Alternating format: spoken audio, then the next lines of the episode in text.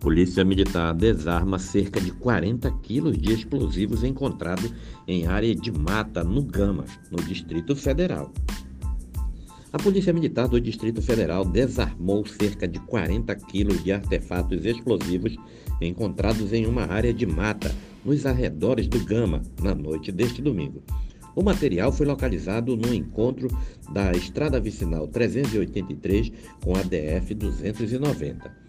Além dos artefatos, 13 coletes à prova de balas e 5 capas de colete foram achados durante a operação e encaminhados ao Instituto de Criminalística da Polícia Civil, onde vão passar por perícia. Até a última atualização desta reportagem, nenhum suspeito tinha sido preso.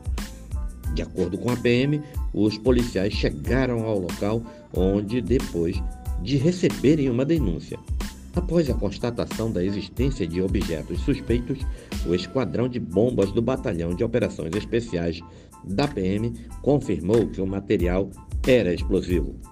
Por volta das 22 horas e 30, o Esquadrão de Bombas conseguiu neutralizar os explosivos e fez uma detonação controlada do material. O material foi encontrado um dia após a prisão do bolsonarista George Washington de Oliveira Souza, que confessou ter montado uma bomba instalada em um caminhão perto do aeroporto de Brasília. O explosivo chegou a ser acionado, mas não explodiu.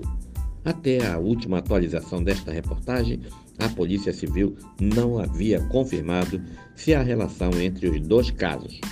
O bolsonarista foi atuado por terrorismo e a justiça determinou a prisão dele por tempo indeterminado.